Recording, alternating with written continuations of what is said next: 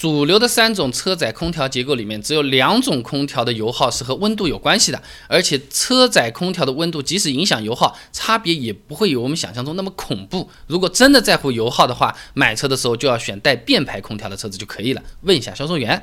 那不管是什么车子，它的空调方案逃不出三种。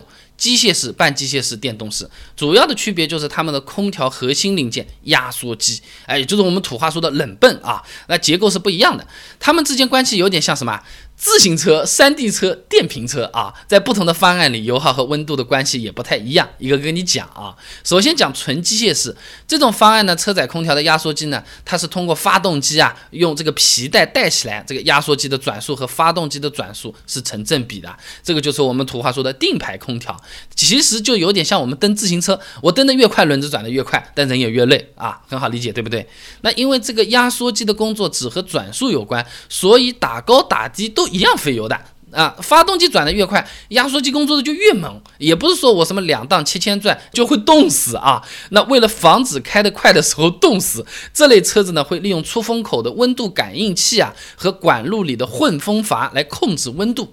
混风阀就是把这个冷风和发动机废热匀一匀啊，就不会越开越冷了。有点像这个烧汤盐放多了，你再多加点水啊，水加多了你再多多加几勺盐，哎，最后面就是咸淡适中，口味正好。这个叫机械式，那么再来讲半机械式这种方案呢，是通过这个电机来带动压缩机工作。压缩机呢不直接和发动机连在一起了，它的功率呢是可以在一定的范围内调整的。这有点像是带变速器的山地车啊，咔咔咔咔一档档给调的啊。虽然它这个可变范围不大，但是肯定比前面我说的那种要省油。它算是半变排，它的那个温度呢打的低，要比打的高大概多费百分之十一的油啊。一般这类车载空调的压缩机的功率呢三到五千瓦，那发动机要承受的实际功率其实是更大的，因为这种设计的效率比较低啊。它这个过程是这样的，发动机首先要动起来。它变成电，对不对？电呢，充到这个电瓶里面去，已经九折打掉了。百分之十点八的能量损失了，那这个电啊再放出来又打个九折，损失百分之十。放出来之后，这个电通到电动机，它去带动压缩机，又损失百分之十二点七。这就好像是一瓶酸奶，你倒到杯子里面，那个杯子里面是不是肯定还挂一点、留一点的？从这个杯子再倒到另外一个杯子，另外一个杯子再倒另外一个杯子，每个杯子里面啊都留这么一点点酸奶，你都是没办法完全倒干净的啊。那么算上损耗。制冷情况下，十六摄氏度要比二十八摄氏度多用两千八百五十七瓦的电，相当于多开了一台三匹的家用空调啊！那按照低配朗逸的 EA 幺幺幺发动机来算啊，它最大的功率是八十一千瓦，平时开车空调开得最冷，理论上大概要比正常时候多耗百分之四的油。哎，但是正常我们开车发动机不会一直都是八十一千瓦最大功率运行的。前面说的那个 EA 幺幺幺，平时我们两千转的时候，它只有二十五千瓦，所以说实际要多耗百分之十一的油，是这么算出来的啊。那最后一种就是电动式的这种空调呢，是由电瓶直接驱动这个压缩机来制冷的，和前面都不太一样，不是自行车了，变成电瓶车了，一转就嗯往前走了啊。那所以只要厂家愿意，这种空调就是可以。变牌的，这里划重点再讲一遍，叫厂家愿意啊。如果碰到一个抠一点的、想省钱的，甚至是素质不太好的那些厂家，有可能连个控制模块钱都要省的话。它又变回定排空调了，还是要问的啊。那如果这里它是良心商家用的是变排空调的话，那它就是这三种里面最省油的空调了。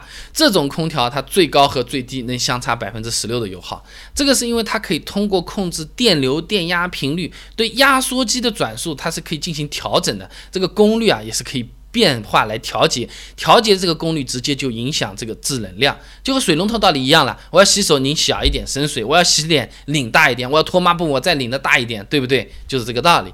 那既然它的功率是可以变的，那么最低和最高功率几乎能相差四千瓦，变的范围要比前面说的都要大了啊。所以说温度打高打低，油耗差别也比上一个大。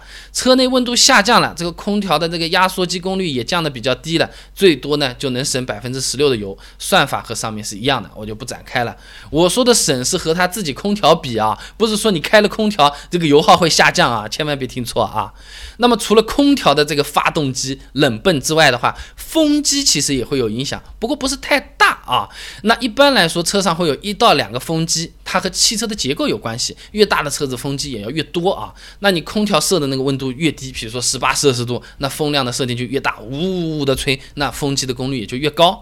那拿个大众高尔夫来举例子，它的这个风机功率呢，在十到一百五十瓦之间。最大功率和最小功率相比啊，这个相差的那个油量啊，大概是百分之零点三的区别，你几乎是感觉不出来的。原地停在那边烧个几分钟，马上就匀回来了啊。那说了这么多，我怎么知道我自己的车子它是哪种空调呢？分享几个小技巧啊。你空调刚启动的时候，如果用很明显的嗯一声，那这个多半就是定排空调了，或者是刚才我说的第二种半变排啊。因为这两种空调的压缩机主要是机械机构，它初始的功率也比较大，启动的动静是比较大的啊。那变排空调啊，它的压缩机介入是渐进式的，就不会有突然那种嗯这种声音啊。它的功率变化也是逐渐升高或者降低的，动静就比较小。如果车上是变排空调，根据我前面说的这个原理啊，你把温度打高一点，风调大一点，呃，依然还可以有比较好的体验啊。这里再分享一个小心得啊，这个人体的舒适温度是二十六点一摄氏度，所以我们把空调开到二十五到二十六，风力调大，这样既省油又凉快，是比较理想的状态啊。那么如果你的车子是比较高级的，隔音实在是太好了，听不出来是什么空调，那打个电话问一下厂家售后嘛，我这用的是什么空调，他会答不上来，答不上来就揍他，这找消协去揍他了，对吧？肯定答得上来，你放心好了啊。那刚才讲的呢，呃，是这个空调我温度调低一点和调高点相差多少油，这个了解一下就可以啊。我们日常使用中啊，呃，更多的还是关心这个使用和体验的问题。我随便问几个问题啊，你看看你答不答得上来？我开车的时候一发动，我是开内循环还是外循环？堵车的时候是外循环还是内循环？过隧道的时候是外循环还是内循环？我开高速，哇，风很大。天也不是很热，我把窗户全部都降下来开省油，还是开着空调把窗户关起来省油啊？有可能和你想的不太一样啊！我把资料和答案都准备好了，关注微信公众号“备胎说车”，直接回复关键词“空调”就可以了。我这个公众号呢，每天都会给你一段汽车使用小干货，文字版、音频版、视频版都有，你可以挑自己喜欢的啊。哎，这个自动空调。我该不该为这个掏钱？